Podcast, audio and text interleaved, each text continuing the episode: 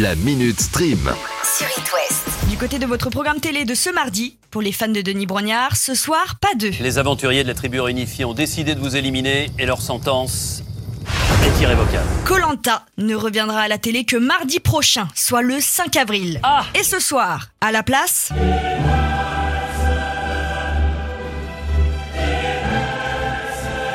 Foot Les footeux ne m'engueulez pas parce que j'ai mis la musique de la Ligue des Champions, alors que ce soir, c'est juste un match amical, s'il vous plaît. C'est juste que j'adore cette musique. Les Bleus sont déjà sortis vainqueurs vendredi de leur match contre la Côte d'Ivoire avec un score de 2-1 et ils sont de nouveau dans les starting blocks ce soir pour un match contre l'Afrique du Sud. Et il y a du changement du côté de la composition de l'équipe des Bleus. Didier Deschamps est en phase de test et compte donner du temps de jeu au plus grand nombre de joueurs. Et c'est pour cette raison que Mike Maignan devrait occuper la place du gardien au lieu d'Hugo Lloris. Je te demande pardon? Alors je suis pas experte de foot, à la différence de Simon et Catel que vous retrouvez dans l'émission Cop West tous les lundis et jeudis à 21h sur It West. Je m'avoue vaincu.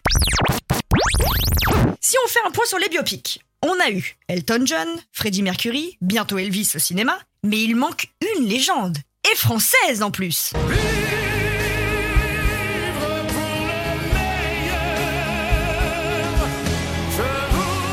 Notre Johnny aussi a le droit à son documentaire. Disparu le 5 décembre 2017, il reste une grande icône française que les fans ne peuvent pas oublier, évidemment. Et justement, pour ne pas oublier, Netflix a mis la main à la pâte pour créer toute une série documentaire intimiste qui nous entraîne dans le quotidien du taulier à travers des interviews et des images d'archives inédites. Joli. Je vous ai bien vendu le truc. hein. Maintenant, il ne vous reste plus qu'à le voir, ce documentaire, sur Netflix. Il est dispo depuis ce matin. Alexandre Astier a parlé. Alors que le premier volet du film Camelot est disponible sur Canal+ depuis vendredi, Alexandre Astier était l'invité de l'émission En aparté, aussi diffusée sur Canal+. Et il a donné des nouvelles concernant le deuxième volet de Camelot que les fans attendaient avec impatience. La première nouvelle, Déjà, il est en deux parties, le deuxième volet. à ça, il a ajouté plus de précision Il est euh, à la Kill Bill un peu, vous voyez C'est deux fois deux heures, séparées par 4-5 mois en sortie. Et pour finir, il a annoncé qu'il aimerait tourner au printemps 2023. Donc, il va falloir prendre son mal en patience, les fans. Quand c'est long, c'est trop long. Quelle bataille cette année pour les plateformes vidéo à savoir qui va avoir les droits de diffusion des films James Bond C'est à ne plus rien comprendre. Et moi, j'ai rien compris.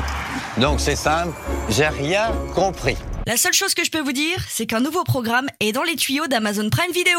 Attention, là on parle pas d'un énième James Bond. Déjà que personne ne connaît l'identité du prochain James Bond qui succède à Daniel Craig. Non, Amazon Prime Video vient de valider un projet de jeu télévisé intitulé 007 Road to a Million.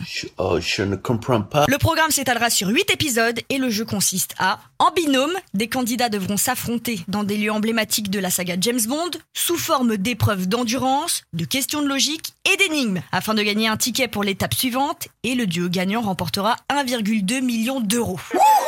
Pour le casting, il est ouvert. Mais je vais pas vous cacher qu'il faut être bilingue. Ça va de soi. Et pour vous inscrire, ça se passe sur shortaudition.net. Qui sait? Vous serez peut-être le prochain James Bond de l'Ouest? Salto, plateforme française dont on a beaucoup entendu parler et qui permet en plus d'avoir accès à des films et des séries, de pouvoir rattraper des contenus diffusés récemment, voire même de regarder en avant-première certains programmes télé avant leur diffusion. Et ce, pour trois gros groupes audiovisuels français, à savoir France Télévisions, M6 et TF1. Mais ça, c'était avant. Quoi? France Télévisions a décidé d'abandonner la partie. On n'a pas de date de fin d'émission pour les programmes de France Télévisions sur la plateforme, mais quoi qu'il en soit, Salto n'a même pas touché 1 million d'abonnés en 2021. Quant à Netflix, il frôle les 10 millions d'abonnés français. En même temps, pas sûr que tous les replays de Walker Texas Ranger puissent nous contenter.